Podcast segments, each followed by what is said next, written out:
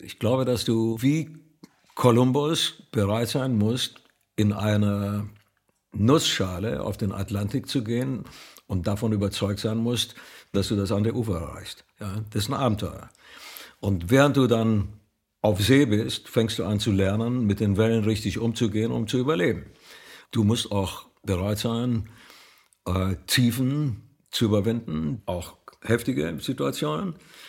Wenn du das alles kannst, brauchst du immer noch eine, ein Quäntchen Glück und das kannst du nicht einfordern. Das kommt oder das kommt nicht. Mein heutiger Gast braucht eigentlich keine Ankündigung. Er füllt Stadien und niemand hatte so viel Nummer 1 Alben in Deutschland wie er. Jeder kennt ihn. Und das egal welchen Musikgeschmack man hat oder wie alt man ist. Entweder man wuchs mit ihm auf, lebte mit ihm sein eigenes Leben, manchen veredelte er auch den Lebensabend und das alles seit sehr, sehr vielen Jahren. Und zwar mit Rockmusik, Schlager, Country, Folk und sogar Kindermusik. Mein Name ist Czarny Jobatai und ich freue mich sehr auf meinen heutigen Gast, den Sänger und Komponisten Peter Maffay. Czarno, freut mich, dass wir wieder miteinander zu tun haben. Ja, schön. schön. Sag mal, bei Spotify läufst du unter deutschsprachiger Rockmusik. Trifft das? Kommt immer darauf an, was ich, was ich gerade mache. Ja? Also wenn wir, wenn wir wie jetzt im Augenblick uns äh, einem Thema widmen, nämlich Tabaluga, mhm. äh, und wir es zu tun haben mit einer, mit einer vertonten Geschichte, dann äh, finden auf diesem Album alle Stilistiken, die du dir nur vorstellen kannst, statt. Ganz einfach, weil wir eine bestimmte Anzahl von Figuren illustrieren, akustisch. Und das kann also Heavy Metal sein, das kann auch Jazzy sein, das kann Folk sein. Okay. Äh, das ist zum Teil Score-Musik, die sehr klassisch klingt und arrangiert ist. Da gibt es keine Limits. Wenn ich mein eigenes Album mache, so wie letztes Jahr, dann hat das schon ein bisschen meine Handschrift. Aber was und bist du? Bist du eher ein Rocker, eher ein Musiker, eher ein Sänger, eher ein Komponist, eher ein Bayer, eher was bist du? Was bist du musikalisch? Musikalisch bin ich Musiker. Ähm, okay. Ich mache Musik und äh, ich habe eigentlich in all den Jahren nie wirklich vorgehabt, in irgendeine Schublade zu kriechen, um die in irgendeiner Form mhm. zugunsten solcher, die mich beobachten, irgendwie zu füllen. Ja, also geht das? Hab, ja, natürlich geht es. Wenn man, wenn man es darauf anlegt, geht das. Und das du, hast, schwer? du hast Widerstände zu überwinden, mhm. weil du natürlich Erwartungshaltungen hast und so weiter. Ähm, auch Vorurteile. Aber eigentlich musst du in den eigenen Spiegel gucken können und das vertreten können, was du tust. Und dann bist du für dich verantwortlich und alles andere zählt dann nicht. Ja. Und irgendwann entsteht dann schon ich sag mal, so etwas wie ein eigenes Format. Das sucht man ja. Man versucht sich ja auszuloten. Mhm. Wo steht man? Warum steht man da? Was macht man? Hat das Gültigkeit? Ist das Fake, was man macht? Oder, oder, oder hat das wirklich Substanz? Aber gab es mal in deinem Leben eine Stelle, wo du gesagt hast, hm, vielleicht ist es doch Fake? Naja, als man, als mein Boss bei der Zeldec irgendwie nach Du zum dritten Mal sagte, wir machen wieder was Ähnliches, habe ich gesagt, das wird nicht funktionieren, das wird immer weniger werden und wir werden die Treppe nach unten steigen. Die Leute brauchen keine Wiederholungen. Mhm. Die Leute wollen ja irgendwann mal den Typen, den sie oben auf der Bühne stehen sehen, erfassen können. Der mhm. braucht eine Kontur. Die muss er sich im Grunde genommen selber verpassen. Da gibt es nicht viele, die an, letztlich an dieser Entscheidung äh, drehen können. Es gibt natürlich Einflüsse. Es gibt immer Begegnungen, Leute, mhm. die dir irgendetwas hinterlassen, was, was man gerne gebraucht. Aber aus diesem Kaffeesatz musst du dir selber ein Bild zimmern. Und wer waren deine Einflüsse, die Begegnungen, die dich, die sich gezimmert ja. haben? Also einige, einige. Beispielsweise. Ja, also guck mal, ich hatte einen Manager, das war im Übrigen der einzige, den ich als solchen bezeichnen würde. Echt? Michael Konrad, gleich alt wie ich. Mhm. Wir fanden zusammen, als Steppenwolf entstand. Und Michael war Journalist und sagte, pass auf, äh, ich weiß, wie du die Kurve kratzt, wie du konvertierst vom Schlager zur Rockmusik. Äh, beziehungsweise ich, ich denke, ich weiß das und äh, lass uns das zusammen versuchen. Das haben wir gemacht. Wir waren ein gutes Gespann. Optisch nicht so sehr. Michael war zwei Meter groß, ich ein bisschen kleiner. aber, aber vom Geist her und von, von, okay. von, von der Energie und von der Wut, es an, darauf anzulegen, es zu schaffen, waren wir ziemlich ähnlich. Und dann klappte das auch. Braucht man die Wut? Ja. Also eine, eine positive Wut. Ja, eine negative ja. Wut ist, ist scheiße. Ja. Aber eine positive Wut, eine positive Aggressivität, sagen wir mal okay, so. warum braucht man diese progressive Aggressivität? Weil sie dich schnell macht, weil sie dich äh, kantig macht, weil mhm. du Farbe bekennst. Äh, du, ent, du entblößt dich ja ein bisschen. Wenn du die Jalousien runterlässt und zeigst, wie du, wie du drauf bist, äh, dann bist du auch gut erkennbar. Du bist ja seit vielen Jahren unterwegs, Stadien, große TV-Shows, viele Hits, viele Preise und dergleichen mehr.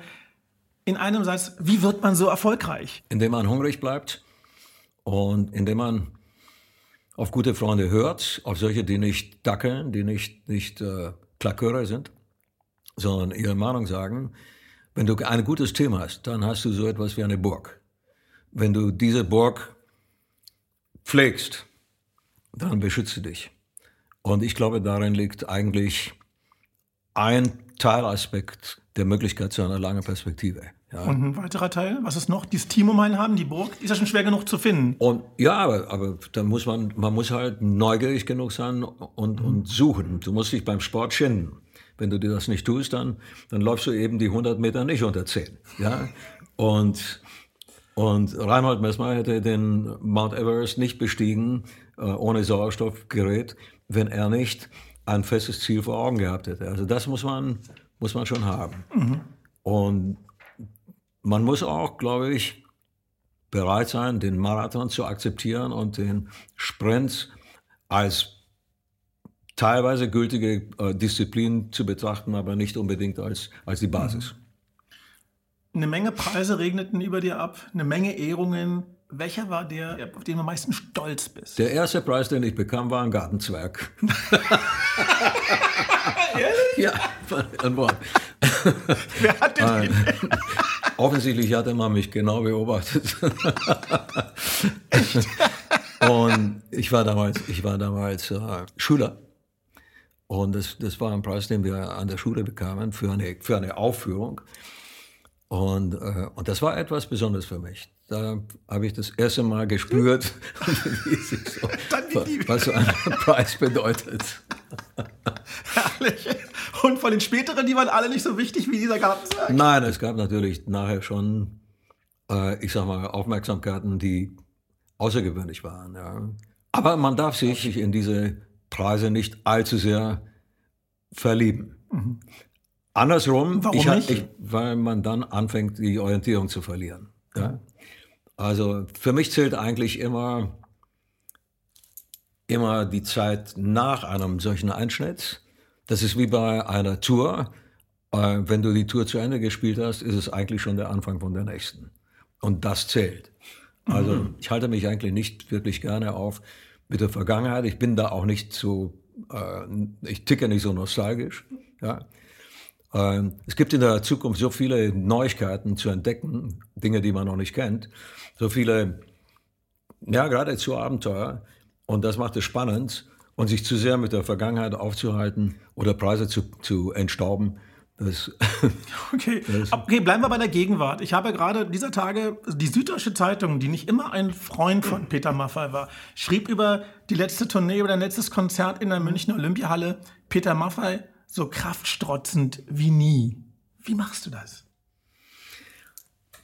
Also müsste ich ja eigentlich meine Mama fragen, denn die hat mich gemacht. Und, äh, ja. Also irgendeine Hinterlassenschaft ist da, genetisch. Dafür kann ich nichts. Äh, aber auch das muss man eigentlich letztlich pflegen. Äh, diese hm. Voraussetzungen sind nicht selbstverständlich. Und wenn man nachlässig mit, ein, mit sich selber umgeht, und das habe ich über lange Strecken in meinem Leben getan, dann erodiert man einfach. Das ist einfach so. Mhm. Aber ich habe vor 20 Jahren aufgehört zu rauchen. Ich habe aufgehört zu saufen. All diese Sachen, von denen ich dachte, dass sie zum heißen Rock'n'Roll gehören. Wollte ich gerade fragen, du bist ein Rocker, du musst doch. Nein, Schwachsinn, absolut. Nein, nein, guck dir an, Leute wie Billy Idol oder gibt dir, nimm ein paar andere Beispiele. Die nehmen alle keine Drogen, nicht? Also viele, die sehr, sehr diszipliniert, sehr sportlich, sehr mhm. leistungsfähig geblieben sind Und heute ist das meiner Ansicht nach noch mehr als sonst gefragt. Diese Kriterien von damals, die, die sind einfach längst schon überholt. Da hast du, glaube ich, gerade eine Menge Träume zerdeppert mit diesen Worten. Nee, glaube ich nicht. Ich glaube, dass, dass die Menschheit sich anders orientiert. Wir sind durch die Bildung, durch die Erfahrung, durch Medien, durch äh, Austausch und so weiter, glaube ich schon eine Stufe weiter, was den Umgang mit, mit der eigenen Körperlichkeit anbelangt. Es ist nicht mehr, es ist nicht mehr en vogue, kaputt zu sein. Mhm und irgendwie zerstört zu sein. Ja, um so wie früher, so Joe Cocker. Ja, ja Joe Cocker war hier. Tschernow. Echt? Joe Cocker war hier und hat hier aufgenommen und wurde begleitet von zwei Leuten, weil er sonst die Treppe nicht runtergekommen wäre oder rauf. Nein. Und dann hat er gesungen, eine Strophe, vielleicht ein Refrain noch und das war's. Und dann ist er wieder ins Hotel und kam am nächsten Tag und hat weitergesungen. Tatsache ist allerdings, Wahnsinn. ja, das ist wahr. Wir wollen vielleicht sagen, wir sind hier in deinen Studios, hier in Tutzing. Ja. Und es ist, sagen wir mal so, zwölf Stufen muss man runtergehen, um hier ja. reinzukommen. Und, äh, aber eins muss man wirklich sagen, das, was er gesungen hat, war so gnadenlos gut, dass man das alle, und im Grunde genommen ist das jedes einzelne Angelegenheit. Also da muss man schon irgendwie drüber schauen. Du bist ja schon lange im Geschäft. Wie schaffst du es, so zeitgemäß zu bleiben? Wenn man deine Songs hört, wie sie klingen, wie sie damals klangen, wie sie heute klingen, du sägest immer irgendwie gefühlt immer hart am Wind. Wie machst du das? Was ist das Geheimnis? Also, du erlaubst, dass ich das ein, ein bisschen korrigiere. Dieses ist eine Illusion. Auch wir sind, auch ich, gelegentlich an, an Dingen, die sich entwickelt haben, vorbeigegangen und haben deren Bedeutung nicht erkannt. Zum Beispiel? Ja. Nehmen wir mal die ganze die ganze äh, Entwicklung im, im Studiobereich technisch gesehen. Digitalisierung? Digitalisierung und so weiter. Mhm. Äh, da habe ich lange Zeit geschworen auf Herkömmliches, was auch nachvollziehbar ist. Und jetzt weiß man ja auch, dass gewisse Teile wirklich ihre Gültigkeit besitzen. Zum Beispiel das Mischpult, das wir hier haben, ist eine alte Lady, ist ein Oldtimer.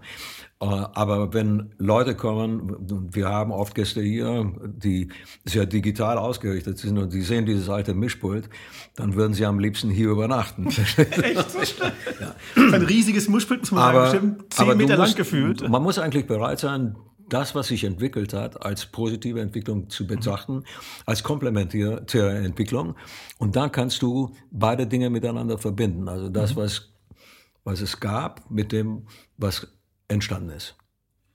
Bei deiner langen Karriere, bei so vielen Hits, bei so vielen Touren, bei so vielen verschiedenen Dingen, wie viel davon war Glück? Wie viel davon war Zufall? Wie viel davon war harte Arbeit? Das zu quantifizieren würde bedeuten, man hätte ein Schema und jeder könnte sich dann halten und wäre dann erfolgreich. Ich habe gehört, manche tun das. Ich glaube nicht, dass es geht. Ich glaube nicht, dass es geht. Ich glaube, dass du, dass du wie Kolumbus bereit sein musst, in eine Nussschale auf den Atlantik zu gehen und davon überzeugt sein musst, dass du das andere Ufer erreichst. Ja, das ist ein Abenteuer. Und während du dann auf See bist, fängst du an zu lernen, mit den Wellen richtig umzugehen, um zu überleben. Und nicht anders ist es, glaube ich, in unserem, in unserem äh, Beruf. Man muss bereit sein, äh, zu lernen. Du musst auch bereit sein, äh, Tiefen zu überwinden, die es natürlich gibt, auch heftige Situationen. Wenn du das alles kannst, brauchst du immer noch eine, ein Quäntchen Glück und das kannst du nicht einfordern. Das kommt oder das kommt nicht. Was du aber ein bisschen erlernen kannst, ist zu erkennen, wenn es da ist. Hier bei dieser Show wollen wir mal ein bisschen die Geschichte hinter der Musik erzählen. Wir wollen verstehen, warum der Musiker, unser Gast, so erfolgreich ist. Dazu gehört auch, wie bist du aufgewachsen? Du bist ja aufgewachsen in einer kommunistischen Diktatur. Dein Vater wurde öfters verhaftet. Du hast sozusagen erlebt, wie Leben sein kann. Dann konntest du raus, deine Großmutter aus den USA dafür bezahlen müssen. Hm, wie sehr hat dich das Leben dieser Diktatur geprägt in deinen ersten Jahren? Wenn du wenn du mitbekommst, wie ein ganz enges, das engste Familienmitglied abgeholt wird und du keine Ahnung hast, wann du deinen Vater wieder siehst äh, und in welchem Zustand, dann fängst du selbst als Jugendlicher an, dir Gedanken über die Umstände zu machen. Und klar, ich war damals 12, 13, 14. Da, da reicht der Kenntnisstand nicht aus, um zu erfassen, was sich da abspielt. Aber Teile dieses Mosaiks, das später ein Bild ergibt, die gab es natürlich. Mhm. Und, ähm, und da ist, ich sag mal, eine, eine, eine Resistenz entstanden, ein, ein, ein, ein Aufbegehren entstanden, ohne wirklich analysieren zu können, äh, warum? Und zwar deswegen nicht, weil wir keine Möglichkeiten hatten, die andere Seite zu erfassen. Also ich hatte ja keine Ahnung von einer Demokratie. Ich hatte keine Ahnung, was das bedeutet und welche, welche mega Errungenschaft das ist. Dass man selbstbestimmt leben kann, dass man seine Perspektive selbst bestimmen kann und davon hatten wir keine Ahnung. Mhm. Wir wussten nur, wie es sich anfühlte, in Rumänien zu leben. Aber in zwei Stunden, so lange dauerte der Flug von Bukarest nach Köln, veränderte sich eigentlich mein ganzes Leben. Und das war eigentlich meine wichtigste Reise, die ich jemals gemacht habe. Der Morgen danach, als wir, wir flogen ja nach Köln und dann von Köln nach München, mhm. da übernachteten wir, den Morgen danach, als ich in, in München auf die Straße gegangen bin, Farben gesehen habe, Deutsch sprechen gehört habe, Menschen, die gelacht haben. Gelacht haben? Ja. Hattest du vorher noch nie unter, gesehen? Unterhalten haben, Spaß hatten, fröhlich waren. Was macht das mit dir, wenn du auf einmal so lachen? Naja, das, das, das zeigt mir, oder es zeigte mir damals, dass es ein anderes, eine andere Form von Leben gibt. Und dann schön langsam musste man das erlernen, wohin man sich mhm. hineinbegeben hatte. Ja, also das Leben hier, das musste man erlernen. Und wie war deine Kindheit vorher? Trotzdem glücklich? Trotz ja, aller Umstände? Ja, also ich will jetzt hier nicht, nicht, äh, nicht den Eindruck erwecken, dass es keine, keine schönen und wertvolle äh, Augenblicke gab. Im Gegenteil, ich meine, was es zum Beispiel gab und was ich mir immer auch jetzt noch erhoffe, ist ein gewisser Zusammenhalt. Mhm. Also unsere ganze Straße Tschernow lebte im Austausch von den Dingen, die man im vielleicht ein bisschen im Überfluss hatte. Wenn du also zwei Kilo Mehl hattest und nicht zwei Kilo Mehl verbraten wolltest, dann hast du deinem Nachbar ein halbes Kilo abgegeben. Dafür hast du von ihm, was weiß ich, ein Stück Käse bekommen oder ein Stück selbstgebackenes Brot. So hat man sich da über viele Jahre äh, über Wasser gehalten. Mhm. Ja? Und dieser Zusammenhalt, der war einfach nur gut. Ja? Und zwar, das muss man wirklich betonen, über alle ethnischen Grenzen. Also auch ihr Ungarn, Deutschen, Rumänen, äh, Deutsche. Mhm. Ja? Also wir sprachen ja zum Beispiel auch dreisprachig gleichzeitig. Wenn, wenn Schwer dir vorstellbar, wenn dir, aber, ja. Ja, wenn dir irgendein Wort nicht einfiel, dann hast du irgendeine andere Sprache hergenommen, der andere hat es eh verstanden. Okay. Ja? Und das war eigentlich toll. wahnsinnig toll. Ja? Das Was? wurde ja im Laufe der Geschichte immer missbraucht von denjenigen, die dann daraus mhm. Profit gezogen haben, in welcher Form auch immer. Als du damals so klein in dieser Idylle gelebt hast, dieser vermeintlichen Idylle, was wolltest du denn damals werden, als du gedacht hast, wenn ich mal groß bin, dann bin ich? Ich hatte keine, ich hatte keine Pläne dieser Art. Ich bin, äh, ich bin nie äh, neugierig gewesen, äh, Eisenbahner zu werden oder also Lokomotivführer oder bei der Feuerwehr zu arbeiten. Okay. Äh, gab es für mich nicht. Habe ich, hab ich eigentlich nie gehabt. Ich war froh, wenn der Nachbar irgendwie einen Apfelbaum hatte, der gerade Äpfel zog und wir den Hast du geklaut? klauen konnten, bevor er Mensch, Peter. Ja. Wie ging es eigentlich los mit der Musik? Wie fing denn dieser, dieser Funke an? In unserer Straße gab es einen ganz lieben Freund, Harald Melchner. Harald ist später ein sehr, sehr äh, anerkannter Arzt geworden. Äh, aber als wir 12, 13 waren, hatten wir keine Ahnung von der Zukunft und wie sie sich gestalten würde. Und wie gesagt, wir hatten es eher auf andere Dinge abgesehen. Die Äpfel Sein Bruder weiß. war größer aber älter. Und der hatte eine Gitarre. Es war weit und breit die einzige akustische Gitarre, die es gab. Okay. Und wenn wir wenn wir irgendwie, ähm, wenn er gut drauf war, dann ließ er uns drauf spielen ja, und zeigte uns gelegentlich auch ein paar Griffe. Das hatte den Vorteil, dass, wir, dass man sich dann selber zu irgendwelchen Liedern begleiten konnte und dann hatte man die Mädels, ah. die dann kamen und sagten, da kommen wir ein bisschen zu. Also wir haben, glaube ich, damals schon erkannt, wo der Kern liegt beim Musikmachen. Verstehe. Weißt du noch den ersten Song, den du gespielt hast? Also Du musst dir das so vorstellen, in, in dem System damals versuchte der Staat mit allen Mitteln sämtliche Einflüsse von draußen zu unterbinden. Also okay. unter anderem eben auch westliche Musik.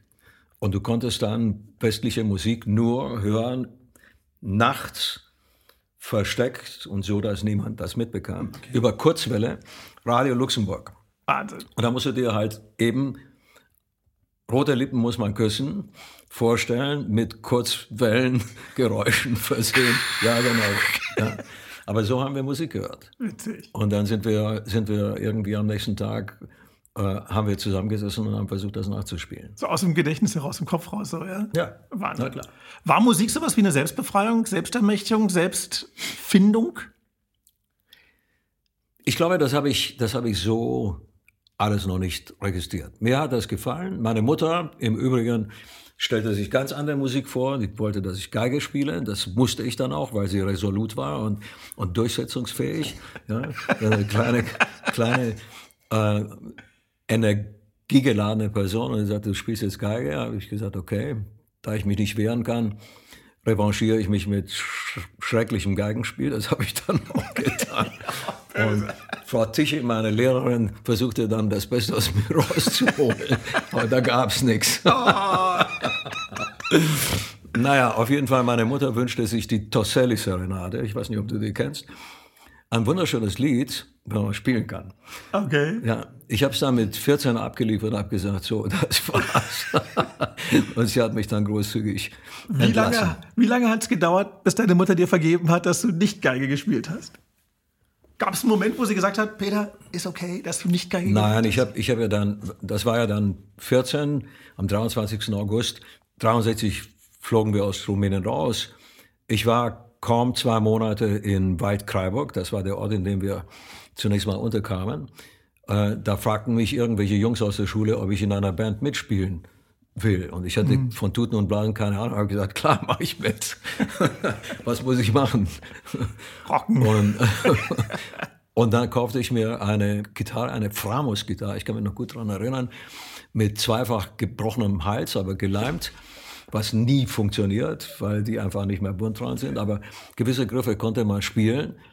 Und das war plötzlich dann so das, was mich fasziniert hat. Und meine Mutter, die hat das gesehen und fand es gut dass ich mich mit Musik beschäftigte, statt mit anderen Dingen. Toll. Sag mal, gab es einen Moment, wo du wusstest, Musik, das ist es? Ja. Ein paar Monate später. Was ist passiert? Das ist, naja, wir hatten dann einen Probenraum, an, an äh, einem Bunker, in dem du Krach machen konntest ohne Ende, was niemand gehört hat. Über uns gab es eine Gastwirtschaft, die war auf dem Bunker aufgebaut. Du musst wissen, weil Karburg war früher eine Produktionsstätte für, für Munition so im, mhm. im, im, Laufe des Krieges. Und viele Häuser wurden auf Bunker gebaut und diese Gaststätte stand da auch. Und es gab einen Festsaal und in diesem Festsaal hatten 500 Leute Platz und für die haben wir dann gespielt. Okay. Und wenn wir, wenn wir geprobt haben, haben wir unter diesem Festsaal gespielt. Das heißt, der Wirt war ein freundlicher Mensch, der gab eine Lage Bier nach der anderen aus. Und dann saßen wir in diesem verseuchten Keller mit allen möglichen Playboy-Pinner-Fotografien an der Wand. Es war herrlich. Und du warst und ein Teenie damals? Na, und die, und die Jungs, mit denen ich zusammen war, die tickten ähnlich. Und das hatte halt zur Folge, dass ich dann irgendwie am Ende meiner Schulzeit äh, im letzten Jahr 180 Tage gefehlt hat. Ich war einfach nicht mehr da. 180. Aber da, aber da war mir klar, ich, ich wollte nichts anderes, ich wollte Musik. Und das, das äh, auf Biegen und Brechen. Also 180 Tage gefehlt, klingt wie Schule geschmissen für Musik. Ja. Wie happy war die Mami? Meine Mutter, die war großzügig, enthielt sich vieler Ausbrüche, die ich ihr ohne weiteres zugetraut hätte. War cool. Mein Vater, genauso. Es gab dann einen Anker, den wir noch versuchten irgendwie zu werfen. Ich wurde Chemigraph, also eine Chemigraphenlehrer mit, mhm. mit 19 in einem Beruf, den es inzwischen kaum noch gibt oder wenn überhaupt. Äh, und da habe ich auch dann das Handtuch geschmissen, weil ich, weil ich dann getourt bin mit einer Freundin. Wir waren dann stilistisch ganz woanders gelandet. Also so nicht folkmäßig, mehr, nicht so? Ja, folkmäßig, genau. Und tingelten durch sämtliche Lokale Münchens. Und dabei habe ich dann Michael Kunze kennengelernt und der fragte mich dann, ob ich eine Schallplatte machen wollte. Es wäre allerdings Schlager, habe ich gesagt, ist mir völlig wurscht. Hauptsache, ich habe einen Schallplattenvertrag, alles andere wird sich finden. Und, und das war dann du? Und das war dann du. Und damit fing alles an, und eine Etage. Da war, ich, da war ich 19. Ja, da, nein, nein, Jenna. Diese, diesen Schmachtfetzen wollte zunächst mal absolut niemand nee. hören. Ja, fünf Minuten spielte niemand. Außer, Wie ging denn der nochmal? Ich habe den jetzt nicht so im Ohr. Es hatte ein, ein Intro mit einer Gitarre. Also ein, ein, ein Und das, sing da mal eine Line. Eine, eine, in deinen Augen steht so vieles, was mir sagt. Du fühlst genauso wie ich. So. Mir wird ganz blümerant, wie meine ja, Mutter sagt. Ja, mit Orchester und allem möglichen hey, Zeug. Gut.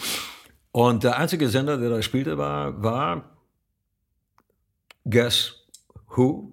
Radio Luxemburg. Ah, da, da schließt sich der Kreis. Und, genau. Und Frank Elsner, der damals da das Sagen hatte, ähm, dem habe ich es eigentlich zu verdanken, dass es dann richtig losging. Und in dem Augenblick setzte dann ein bisschen ein anderer Sog an und du wurde richtig zu einem großen Erfolg. Gab es jeden Moment, wo du gezweifelt hast, dass es vielleicht doch nicht klappt? Ich, als ich mit Michael, das war ja unsere erste Rundfunk-Promo-Reise, die ich jemals gemacht habe, mit dem allerersten Interview in, in Stuttgart beim, beim Sender. Äh, dem folgten dann andere, aber da hatte ich noch überhaupt keine Ahnung, wohin diese Reise gehen würde und ganz bestimmt auch nicht, wie lange sie andauern würde. Das war alles. Es war mir auch nicht wirklich wichtig. Wichtig war, dass ich draußen war. Wichtig mhm. war, dass ich unterwegs war. Wichtig war, dass ich mit Menschen zusammengekommen bin. War richtig geil. Wir haben ja also kleine Clubs gespielt, Tscherno. Äh, du bist angekommen, du hast die Anlage aufgebaut, du hast den ersten Drink genommen während des Aufbaus, damit du ein bisschen in Stimmung kommst, dann hast du gesungen. Dann kam der, wenn einer, wenn einer Lust hatte und ihm das gefallen hat, sagte, komm, wir trinken noch einen. Wir haben uns eigentlich durchgeprügelt durch sämtliche Kaschemann, Clubs und so weiter, die es gab. Und mir hat dieses Leben Spaß gemacht. Ich hatte einen, einen VW äh, Käfer, so einen kleinen mit 34 Echt? PS und einem Schlafsack und einer Gitarre hinten. Da ich mir ein Hotelzimmer nicht leisten konnte und, und, und auch nicht wollte, äh, ich wollte ja das Geld nach Hause bringen, äh, es war ja nicht viel, habe ich in diesem Auto geschlafen auf irgendeiner Tankstelle und bin dann am nächsten Tag weitergefahren, habe mich im Laden umgezogen und bin aufgetreten. Und das, das war, war grandios. Die, und das war die goldene Zeit des Musikbusiness. Im Käfer mit Rucksack und Gitarre und durchs Land getingelt. Es war auf jeden Fall ein riesengroßes Abenteuer. Ich, ich habe eine Landkarte gehabt und bin durch Deutschland gefahren. Was wollte ich mehr? Das hat mir gefallen. Und irgendwann wurde es richtig groß. Irgendwann kam viel Fernsehen, irgendwann kam Platten ohne Ende, Stadien ohne naja, Ende. Als, ja, das kam alles viel, viel später. Zunächst einmal kam Dieter Thomas Heck. Der Dieter, der Thomas, der Heck. Am Samstag wurdest du angekündigt und pilgertest immer nach Berlin, damals noch besetzt. Mhm. Und, äh, und das, war, das war ein Mecker. Und dann kam Ilja Richter und, und, und, und, und so schön langsam. Dann kam Thomas Gottschalk und noch mehr Popularität und noch mehr Breite. Dann setzten sich die Scheiben besser ab, kamen schön langsam auch die Langspielplatten dazu. Es waren dann nicht mehr nur die Singles. Mhm. Etliche Brüche, etliche Trennungen und so weiter. Schön langsam eine Metamorphose mit, mit Musikern, mit denen ich dann viele Jahre zusammen mhm. gespielt habe. Und, äh, und dann kam Steppenwolf und dann begann eigentlich der Trip richtig. Also die Rockmusik war wesentlich mehr, wesentlich besser, wesentlich größer als deine Schlagerperiode? Ja, die Schlagerperiode war vielleicht sechs, sieben, acht Jahre. Mhm. Und dann, äh, und dann der Aufbau, die Rampe, die gab es natürlich schon, schon früher. Aber bis sich das durchsetzt, es gab ja auch viele, die auch, auch später noch der Ansicht waren, dass das alles kann mit Rockmusik immer noch nichts zu tun hat. Ja. Aber tut das nicht weh dann, wenn Leute mal sagen, ey Peter, du kannst es nicht oder du lesen musst über dich, du bist der Letzte oder noch besser, ich weiß nicht, wie alt ich damals war, aber es war, meine Mami hatte mir geschenkt eine Karte zu einem Stones-Konzert. Du warst das Vorprogramm der Stones. Anfang der 80er. Anfang der 80er. Ja. Und du wurdest ausgebuht, Leute warfen alle möglichen Sachen auf der Bühne. Unfassbar aufs Maul bekommen. Unglaublich. Aber wie hat sich das angefühlt, wenn vor dir 80.000 Leute so dir einen Mittelfinger praktisch zugeben? Ja, es waren nicht 80.000. Es waren, es waren viele, aber eben nicht alle. Es gab ja auch viele Fans, die da waren die haben natürlich nicht den Mittelfinger gehoben, sondern die waren anders drauf und deswegen hast du sie so nicht wahrgenommen. Die, die du wahrgenommen hast, die haben irgendwelche Büchsen, Tomaten oder was der Kuckuck was. Der Anfang meiner Biokarriere. ja, das flog alles auf die Bühne und das hat man natürlich dann gesehen. Und, und da waren wir ja umsatzmäßig und chartmäßig irgendwie schon ziemlich präsent. Was hat, was hat das zur Folge? Nämlich, dass dass das zu mir klar führte. Ich habe mich da auch, ich habe mich da auch ganz entschieden an einem Tag völlig verkehrt verhalten, nämlich am ersten Abend, als das in Hannover passierte. Da gab es eine, eine, einen Presseempfang und ich bin dann, da habe ich den Mittelfinger erhoben und bin nicht hingegangen, aber die, die Journalisten, die hatten ja den Mittelfinger nicht erhoben, sondern es waren einige im Publikum. Also haben die mir dann ordentlich den Marsch geblasen und das ging dann durch den Blätterwald.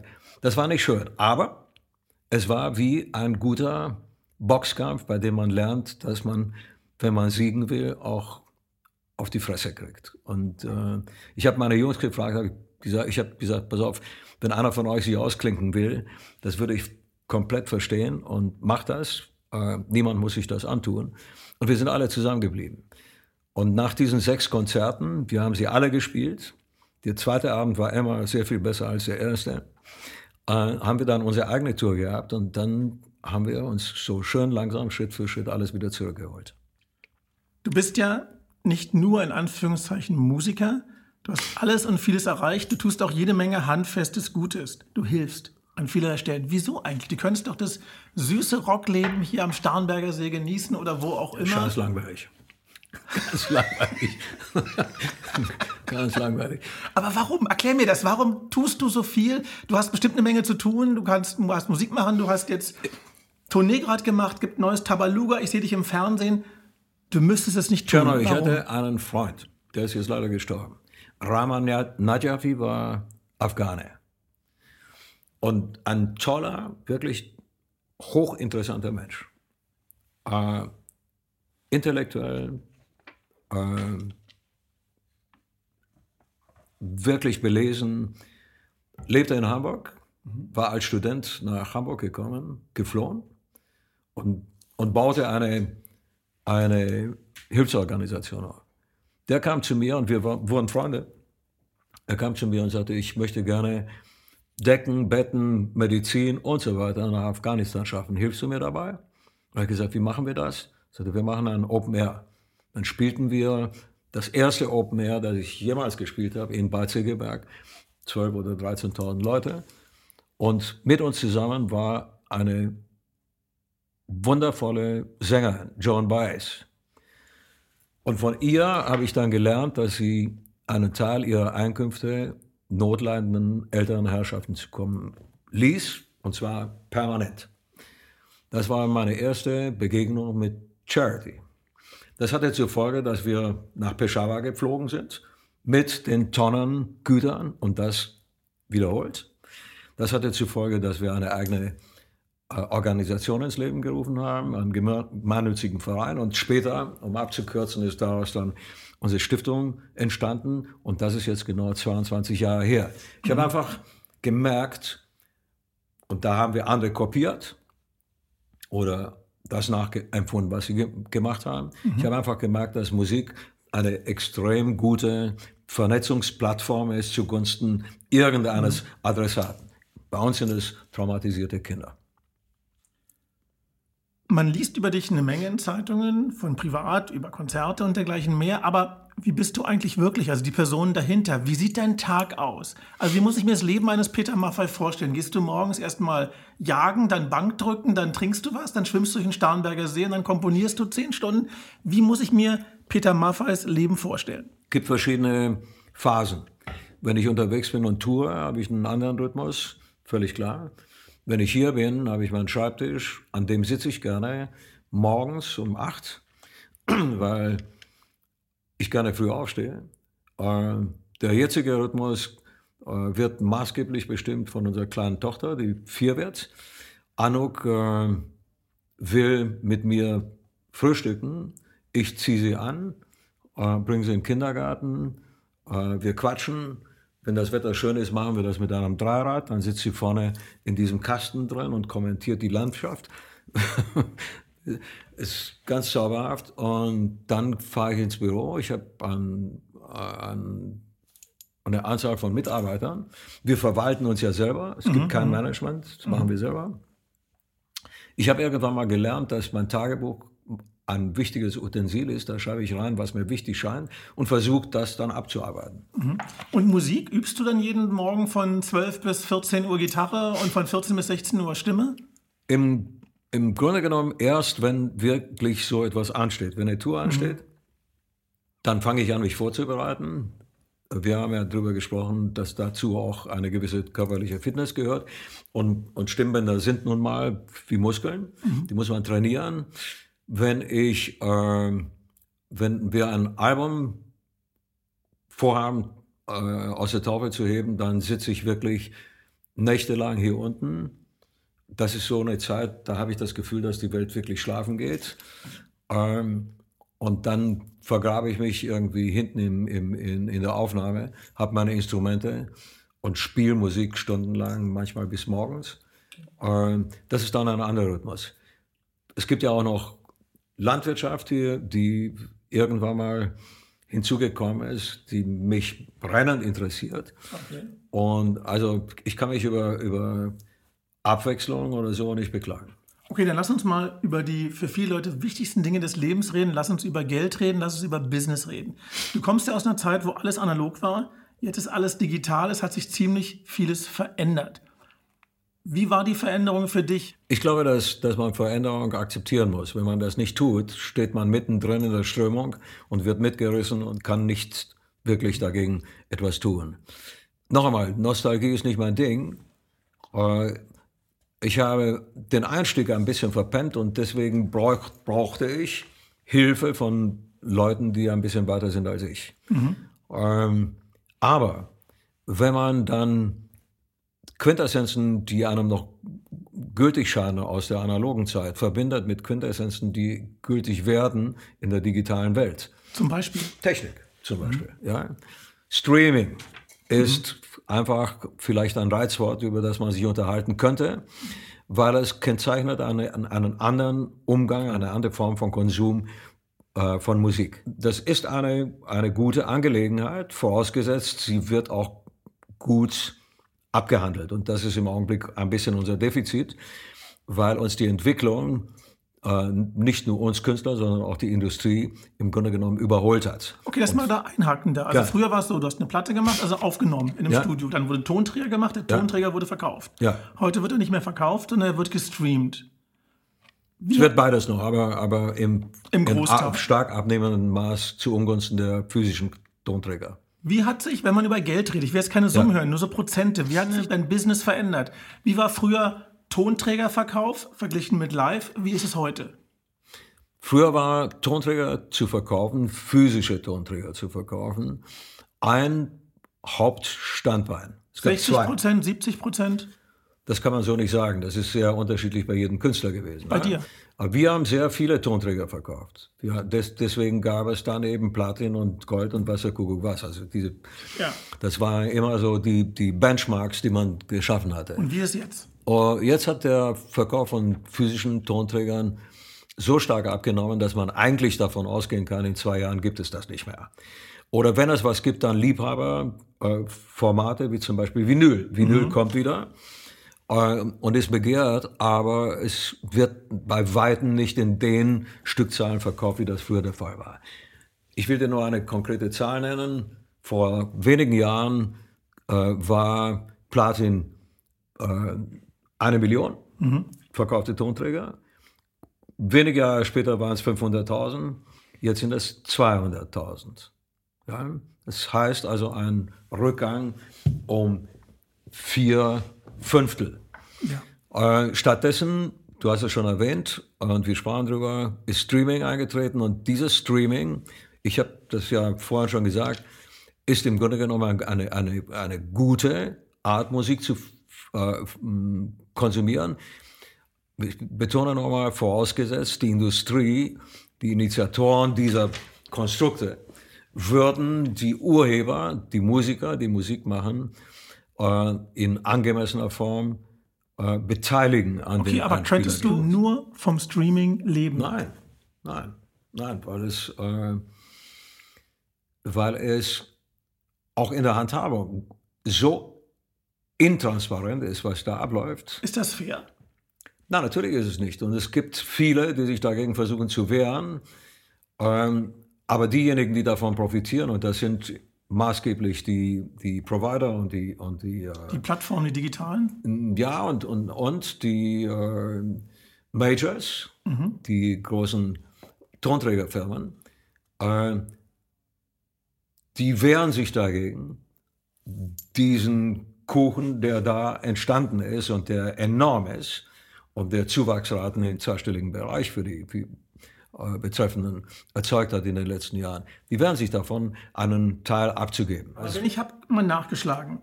Peter Buffer hat 814.467 monatliche Hörer auf Spotify. Da müsste eine Menge Kohle bei dir ankommen. Wenn du, wenn du das klingt wie Nein, wenn du schon mit wenn du Nullen anfängst. hinter der Stelle siehst, plus dann irgendeine Zahl, ja. äh, dann kannst du dir ein bisschen eine Vorstellung davon machen, was das bei dieser Menge von von, bei diesem Response, was das erzeugt. Minimal. Also weil du nur 0,00001 pro Song kriegst. So. Aber ist das... Und viele, Tjano, reden wir nicht von mir, reden wir von Newcomern, reden wir von Leuten, die von diesen Einspielergebnissen eigentlich versuchen, eine, eine Künstlerlaufbahn einzuschlagen. Die sehen gar nichts im Grunde genommen. Du kannst davon nicht leben. Du hast mich gefragt, kann man davon leben? Nein, kann man nicht. Deswegen erzeugt man ja neue und versucht man neue Wege zu gehen und versucht neue Income-Möglichkeiten zu generieren. Die sind vielschichtiger als jemals zuvor, das muss man sagen. Mhm. Äh, die Wirkung mit Industrie und so weiter ist Aber ja, bevor wir dahin gehen, lass uns mal ja? bei, bei den Streaming-Plattformen bleiben. Wir leben ja in einem Rechtsstaat. Da ist alles geregelt. Wenn ich ein Auto verkaufe, gibst du mir Geld, Vertrag, ja. kriegst Auto. Wenn jetzt Dinge sich so verändern und auf einmal du zwar ein Auto kriegst, aber ich kein Geld mehr, dann würde der Staat oder eine Regelung sagen, Moment mal, wir müssen hier was tun. Tut er nicht. Tut er nicht. Warum nicht? Versagt die Politik? Ja. Ja. Wer müsste was tun? Die, die Politik hat im, im, im Grunde genommen es in der Hand, äh, die vielen tausend Künstler zu beschützen, Wie? deren Perspektive abzusichern, indem sie entsprechende Gesetze schaffen, die eben die Künstler in angemessener Form an den Einspielergebnissen beteiligen. Ganz einfach. Diejenigen, die davon jetzt profitieren, geben freiwillig nichts ab. Das ist einfach so. Und viele Künstler bemühen sich seit langer Zeit, die Politik dahin zu bewegen, entsprechende Schritte zu unternehmen. Die Politik tut es aber nicht. Warum nicht? Weil die Politik natürlich von gewissen Umständen natürlich auch profitiert. Ja? Zum Beispiel? Sie müsste ja zum Beispiel die Provider in die Pflicht nehmen, da gibt es dann Lobbyismus und, und, und. Wie in jedem anderen Wirtschaftszweig auch, mhm. gibt es Interessensvertreter, die dann aufstehen und sich stark machen. Und unsere äh, Entscheidungsträger in der Politik, viele fallen dann einfach um und, und machen einen Quota vor, vor, vor diesen äh, Lobbyisten und, und bewegen sich nicht. Was müsste passieren, damit Peter Maffay sagt, ich bin glücklich mit der Politik, die tun was für mich, wie sie was tun für die TUIs der Welt, für die BMWs, für die Lufthansa, für alle, die irgendwie ein Problem haben. Was müsste passieren, weil du kennst eine Menge keine, Leute? Tjerno, keine Subventionierung. Wir haben ja in unserem Tourgeschäft gezeigt, dass wenn wir spielen können, mhm. wir keine Unterstützung vom Staat brauchen. Das schaffen wir alleine. Wir würden es auch schaffen, von den, von den Erträgnissen unserer Musik zu überleben, wenn der Anteil dessen, was zugestanden wird, größer wäre. Und diese Neuordnung, diese Neuaufteilung, die müsste die Politik unternehmen. Aber die Politik hat versagt, beispielsweise im Urheberrecht komplett Zum und Beispiel? hat die Künstler geschöpft ohne Ende. Da sind inkompetente Leute am Werk gewesen, die das Urheberrecht novelliert haben, zu, sehr zu Ungunsten von Künstlern. Und sämtliche Petitionen, die wir eingereicht haben, ich kann dir gerne nachher ein Plakat zeigen, da sind, ich weiß nicht wie viele tausend Leute drauf, mhm. die das unterschrieben haben. Künstler. Du meinst diese Novellierung, dass man zum Beispiel so kleine Teile einfach so verwerten kann, beispielsweise? Zum Beispiel. Aber mhm. das ist ja nicht alles. Da hat die Politik versagt und jetzt in dieser, äh, in dieser Angelegenheit tut sie das genauso. Trotzdem glaube ich, dass man, äh, dass man die Provider, dass man auch die Majors irgendwann mal zwingen äh, wird können, an einen Verhandlungstisch zu kommen, um mehr Transparenz in die ganzen Vorgänge zu bringen. Das ist nämlich ein, ein ganz entscheidender Aspekt. Also Niemand weiß wirklich, wie die Verträge aussehen. Niemand weiß wirklich, auf welcher Basis abgerechnet wird. Und diejenigen, mit denen wir offen reden wollen über einen fairen Ausgleich, verweigern sich. Also musst du sie dazu zwingen. Ganz einfach. Wenn ich jetzt Olaf Scholz wäre, was würdest du mir sagen? Ich würde, weil das ein demokratisches Verständnis ist, ich würde versuchen, einen Zustand einer, einer, einer Chancengleichheit herbeizuführen. Es ist ja nicht verwerflich, dass man an einem Erfolg partizipiert. Aber es ist absolut verwerflich, wenn derjenige, der den Erfolg maßgeblich mitbestimmt, mit leeren Händen quasi aus der Nummer rausgeht. Das ist keine anständige Art, miteinander umzugehen. Und das würde ich Herrn Scholz bitten, mal Kraft seines Amtes äh, ins Gewicht zu legen. Habe ich auch schon. Wir haben uns darüber schon unterhalten, so ist das nicht. Ja? Und? Es ist noch nicht Entscheidendes passiert. Ja? Mhm. Aber ich glaube, Herr Scholz hat im Augenblick auch wahnsinnig viel um die Ohren und muss sich darum bemühen, viele mit Militaristen ein bisschen im Zaum zu halten, bevor die noch mehr Waffen irgendwo hinliefern. Wie lange dauert es, bis Ihr Musiker aus eurer Hand eine Faust macht und sagt? Die Faust ist da. Wir sind aber Pazifisten. Ja? Da hat die andere Seite ja Glück, wenn man so will, ja, Anführungszeichen. Du hast mich vor einiger Zeit gefragt, wie ist das mit der Wut? Die Wut wächst natürlich. Wenn Leute mit dem Rücken an der Wand stehen, du musst da mal reflektieren, die zweieinhalb Jahre nicht spielen zu können, hat viele Leute in den Ruin getrieben. Mhm. Viele gute, kleine Zulieferer, mittelständische Unternehmen haben ganz einfach aufgegeben. Das ist bei uns so passiert und das ist in anderen Industriezweigen auch passiert. Ja. Die Hilfen, die man uns zugesagt hat, waren Lippenbekenntnisse und nicht mehr. Da ist ein bisschen was passiert, aber im Großen und Ganzen das, was vollmundig versprochen wurde, nicht die Anträge, die Möglichkeiten an Subventionen ranzukommen, waren so komplex, dass du dir eine Schar von, von teuren Mitarbeitern oder Beratern hättest organisieren müssen, die dir erklären, wie man durch diesen Dickicht kommt und so weiter. Das ist alles, das ist alles Wahnsinn und ähm, und natürlich gibt es da einen, einen großen Unwillen. Es gibt einige wenige, die mit den Regelungen, so wie sie existieren, ganz gut leben können. Wer? Let's not talk about names. Es gibt, gibt einige Künstler, die, die so gut im Geschäft sind, dass sie daraus eigentlich aus dieser Auswertung gut äh, rausgehen. Aber das ist ein winziger Bruchteil.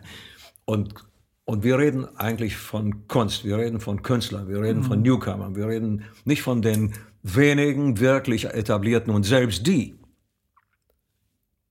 gucken da ein bisschen in die Röhre. Ja? Aber die haben andere Kompensationsmöglichkeiten, das muss man einfach so sehen. Mhm. Die haben nachwachsende Künstler nicht. Du hast eine märchenhafte Karriere gemacht, die wahrscheinlich noch Jahrzehnte weitergehen wird auf einem irre hohen Level. Wenn du heute anfangen würdest, Peter Maffei, heute würde du rausbringen. Wäre dieser Weg in diesen Zeiten mit diesen Möglichkeiten auch so möglich? Schwer zu sagen. Also ich glaube schon, dass, dass ich das Glück hatte, in eine Zeit hineinzurutschen, in der viele Dinge, die jetzt nicht mehr gehen, noch möglich waren. Ja? Gleichzeitig aber gibt es jetzt Dinge, die es früher nicht gegeben hat. Und insofern ist das sehr relativ. Ja. Es ist ein, ein, ein vermutlich untauglicher Versuch herauszufinden, ob es, ob es mit mir heute noch klappen würde. Ah, ich glaube schon. Also ja. wenn die Süddeutsche schreibt, kraftvoll wie nie. Na gut, mein Zeitfenster ist nach hinten jetzt viel schmäler als früher. Ach, denkst du so? Ja. Echt? Naja, das ist rechnerisch. Ich bin zwar nicht sehr gut in Mathematik, aber, aber äh, ich bin jetzt 73. Ich überschätze mich nicht oder ich versuche mich nicht zu überschätzen. Ja. Aber du siehst super fit aus. Wie, wie machst du das eigentlich? Wie viel trainierst du am Tag? Da hinten stehen ein paar Handeln, äh, im Büro stehen ein paar Handeln. Ich, da man das jetzt ich schäme mich immer dran vorbeizugehen, ohne sie in die Hand zu nehmen. Deswegen mache ich dann ein paar Züge. Äh, nee, aber ernsthaft, weil ich sehe ja keine Hanteln, deswegen. Äh, ich mache ich mach, ich mach, ich mach regelmäßig ein bisschen Sport. Eine Stunde am Tag, zwei Stunden? Nein, vielleicht eine halbe bis eine Stunde. Gute Gene, muss man sagen. Früher galtest du als Schlagerstar, dann warst du Rocksänger, dann warst du mit Tabaluga ein Märchenerzähler. Was möchtest du, dass man irgendwann mal sagt, Peter Maffei, das ist doch der, der was? Es würde mir schon reichen, wenn die Leute sagen, das war doch dieser Typ, der immer so lustig war.